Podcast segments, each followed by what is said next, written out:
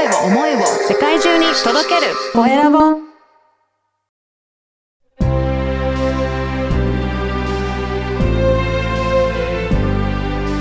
経営者の志こんにちは、コエラボの岡田です。今回も前回に引き続いて、記憶力爆上げ英会話講師の上田直さんにお話を伺いたいと思います。上田さんよろしくお願いします。よろしくお願いします。はい。前半はですね、いくら学んでも、なかなかまだだ、まだだっていうふうに思いが強かったっていうお話も伺ったんですが、そこから出産を機に、なんかうん捉え方が変わっていったっていうことなんですけど、そこで英語の考え方も変わってきたっていう、まあ前半そのあたりまでお話しいただいたんですが、これ、英語にどういうふうに応用したのか、そのあたりからお聞かせいただけるでしょうか？はい。そうですね。うんあの、英語にどう置き換えたかと言いますと、まあ、私は最初はその英語、私の英語は十分でない。うん。単語力がないから話せないっはい。ていうことをずっと思っていました。うん。で、それをちょっと変えるといいのかなっていうことに、こう、うすうす気がつき始めまして、はいでそこをちょっと、あの、見方を変えていったんですね。はい。はい。で、そうしたら、あの、ある日、あ、喋れるじゃんっていうのを思ったんですね。はい。あの、なんだろう、まあ、英会話講師うんっていうのをやっていたので、まあ、ある程度うん話すことはできるんですけれども、あの、ちょっとやっぱり突っ込んだ話になると、はい深い話になっていくと話せないっていうのを私はずっと思っていて、うん。だけれども、いや、話せるうん。って意識をちょっと変えたときに、うんあの、なんて言うんでしょうね。なんかこう言葉で言い表すのがちょっと難しいんですけれども、はい。なんかすごくこう話していて、こう満足したというか。はい。というのも、あのー昔、その英会話スクールで一緒に働いていた同僚の外国人の先生はい。なんですけれども、まあその外国人の先生、こう任務を終えて、えっと、オーストラリアに帰ってったはい。先生がいまして、で、その先生が日本に遊びに来た時があったんですね。うん。で、久しぶりに会って話をしたときに、あのーなんて言うんでしょうね。こう、言いたいことがある。うん。だけ、えー昔の私だったら単語力がないから話せないって思ってたので、途中で諦めるっていう。ことをしてたんですよね。はいちょっと言いたいけど、うん、わかんないからやめた。うんうん。で、あのー結局、やっぱ言いたいことは言えないなっていうところにはい。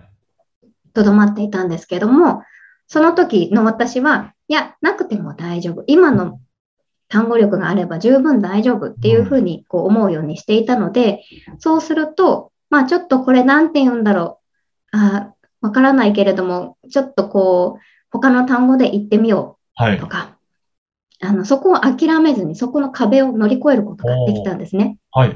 はい。あの、その数年間会ってなかった時の、こう、いろんな伝えたい話っていうのがあったので、そのやっぱりこう、怖いなっていう思いよりも、そのやっぱ伝えたいっていう思いの方が勝って、まあちょっとぐらいなんか文法おかしくてもいいや。はい。いいよちょっとぐらい単語間違えてもいいや。うん。なんかこっちのこの伝えたいことを伝えたいっていう思いの方が勝ったので、はいその時に、なんかこう初めてすごくやっぱ英語を話してて、あ、本当に楽しいなっていうことを。感じたんですよね。うん。やっぱりその、本当に単語力が劇的に増えたわけじゃなくて、そのうん。思いがちょっと変わっただけで、もう喋って、あの、こなんか十分話できたっていう感覚が全く異なってくるぐらい変わったっていうことなんですね。そうですね。はい。そじゃあ、でマインド部分当時そうですねは大きいんですね。すごく大きいと思います。はい。なので、本当にもう、あの、英語、英会話始めるとき、もう全然話せないんですっておっしゃるうん。生徒さんすごく多いんですけども、そこを私は、ほらね、喋れるでしょ？ほらね、喋れるでしょってこう見方をこう変えていくっていうのがすごく得意です。ああ、そうなんですね。はい。例えば？例えば、あの、この前も生徒さんであったのが、あの、その方のお仕事の話うん。っていう、おお仕事の話をしていて、えっ、と、福祉用具をうん。作っている会社だってはい。言いたかったらしいんですね。はい。だけれども、あのー英語で話してるときに、そこはわからないかわら、クッて、かんないけど。はクッて飲み込んで、い。うん。な何か言わないようにしてたんですよ。うん。うん。で、そこで後で私が、あの、あの時はなんて言う、なんか、なんて言おうとしてたんですか？って聞いたら、福祉用具を作ってる会社って言いたかったけど、言えなかった。うん。言ったんですね。だけれども、あの、あることを私が聞いたら、その方は、その方が持ってる単語で、それを英語で言うことができたんです。ほう。これ何をおっしゃったんですか？うん福祉用具を英語で言うって考えたら、私でもそれは。わはかんないですね。い。で、それってつまり何？具体的に言うと何なの、うん。って聞いたら、うんあのーまあ、ベッドとかうん。椅子とかうん。っていうことだったので、ほあとは、まあ、あの、杖？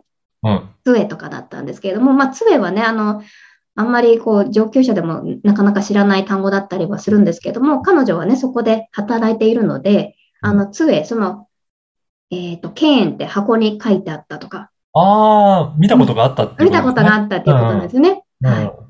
でその辺で、その杖っていう単語も知っていたりとか、はい。なので、そうやって言えば、あ、ほらね、言えるでしょって。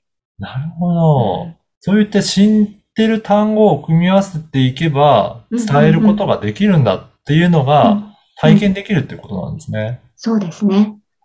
なので、まあ、あの、こういうことをこう何回か繰り返していくと、うんあ、そうやって考えればいいんだって、英語を簡単に捉える思考回路っていうのができるので、あの、単語をそんなに劇的に増やさなくてもうん言えることがうわーっと網目のようにああ、増えていくんですね。広がっていくので、そうですね。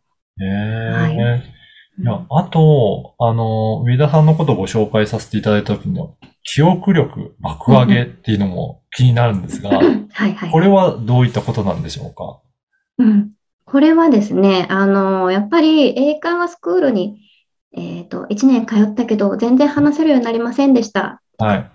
いう声をね、結構聞くので、あの、そこがなんとかできないのかなって、うん。こう、英会話講師での、英会話講師としてのジレンマっていうのを私はずっと感じていまして、はい。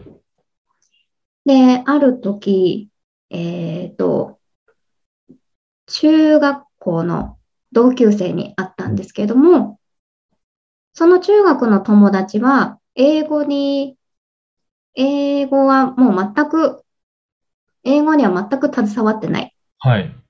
だけれども、その中学校の時に習った英語をうん未だにスラスラ言えるへえ。っていうことに気がついたんですね。はい。はい。で、私たち、あの、同じ英語の先生に教わってたんですけれども、あ、あの時の英語の先生の教え方ってすごかったな。あ、もはい。う20年以上経った今でも、それがスラスラこう口から出てくるって、それはすごいすごいですねて。はい。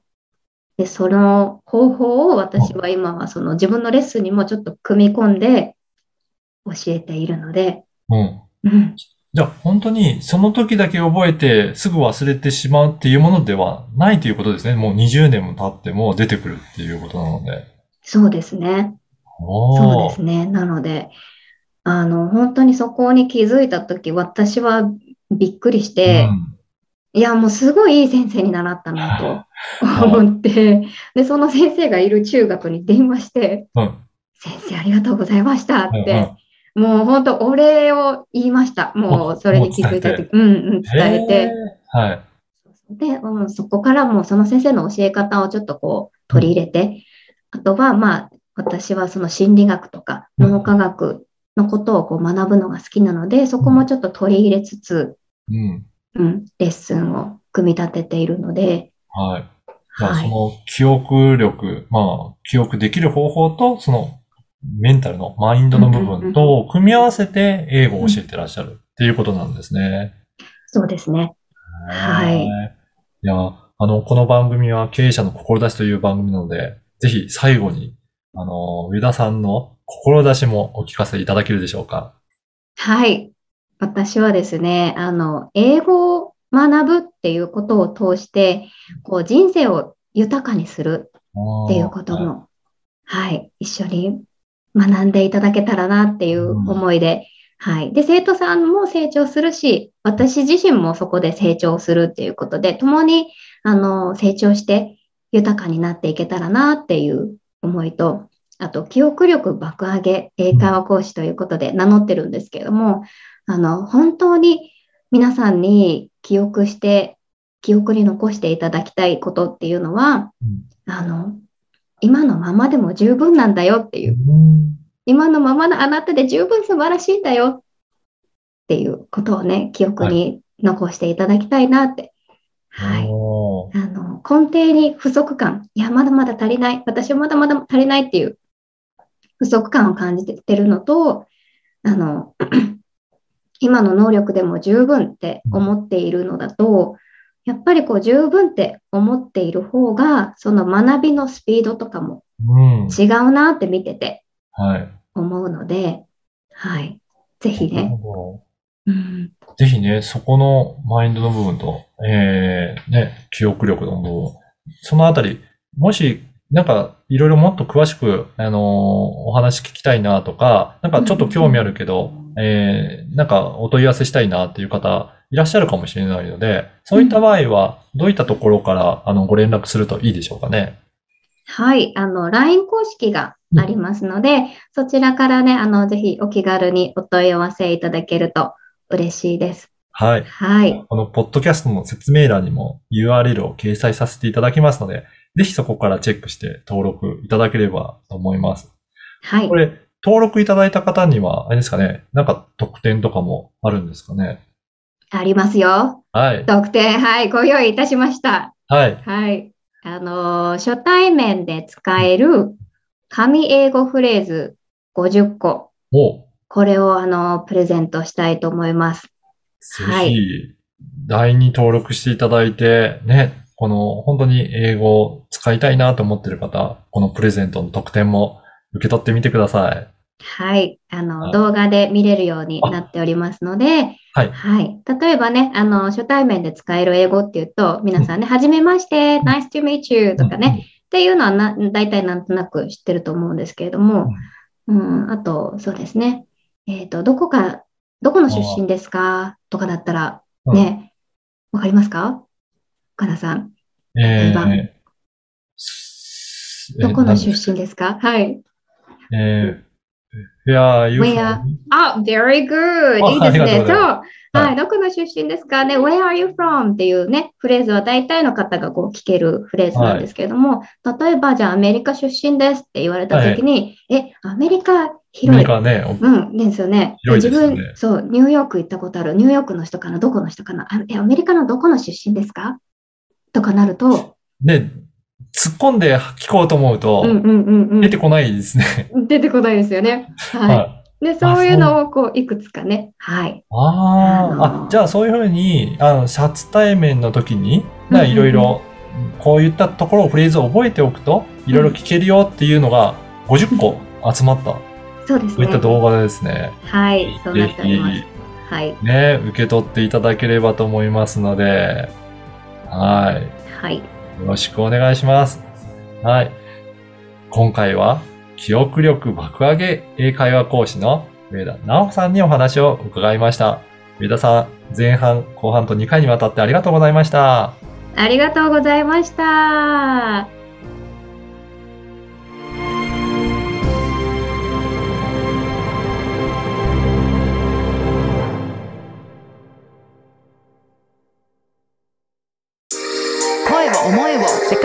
届ける。コエラボ